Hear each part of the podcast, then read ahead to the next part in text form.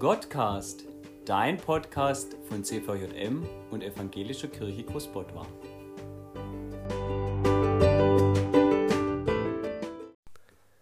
Heute mit Jakob.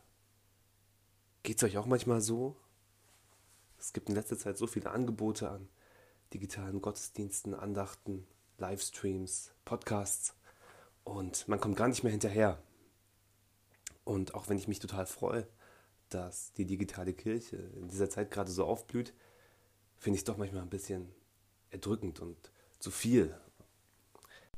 Und mir ging es auch so, als ich äh, gefragt wurde, ähm, ob ich eine Folge für diesen Podcast hier aufnehmen möchte, habe ich mich natürlich total gefreut.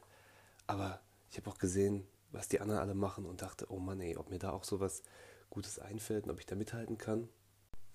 Und ich kann mir vorstellen, dass es vielen ähnlich geht, weil man bekommt es ja schon so, so ein bisschen mit. Dann sieht man, oh, da nutzen gerade so viele diese Zeit, um irgendwas Produktives zu machen und ich, ich sitze hier auf dem Sofa und schaue Serien und äh, höre Podcasts und irgendwie kommt nicht so viel bei rum. Und mir ist wichtig zu sagen, das ist okay. Wir vergessen das oft, gerade weil es in der Bibel auch so viele Geschichten voller Action gibt, in denen immer wieder was passieren muss und irgendwie eins aufs nächste folgt.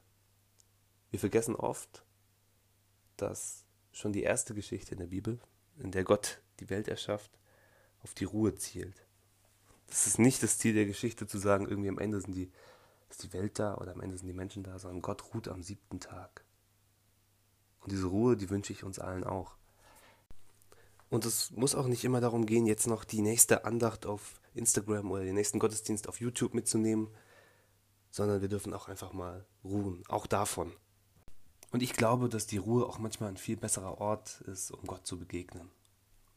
Elia erfährt das und ich möchte jetzt lesen aus 1. Könige 19. Und ein großer starker Wind, der die Berge zerriss und die Felsen zerbrach, kam vor dem Herrn her. Der Herr aber war nicht im Winde. Nach dem Wind aber kam ein Erdbeben, aber der Herr war nicht im Erdbeben. Und nach dem Erdbeben kam ein Feuer, aber der Herr war nicht im Feuer. Nach dem Feuer kam ein stilles, sanftes Sausen. Als das Elia hörte, verhüllte er sein Antlitz mit seinem Mantel und ging hinaus und trat in den Eingang der Höhle. Elia hat erkannt, Gott ist nicht im Brausen des Windes, sondern Gott ist im leisen Säuseln. Ich wünsche uns, dass wir das auch in dieser Zeit erfahren können.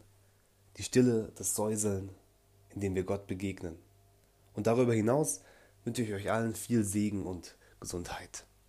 Bis dann. Amen.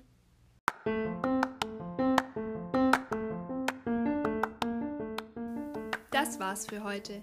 Wenn du jetzt noch Fragen hast, mit jemandem sprechen möchtest oder jemand für dich beten soll, wende dich gerne an deine Mitarbeiter oder schreib uns unter godcast.cvm-großbordwa.de und empfehle uns gerne weiter.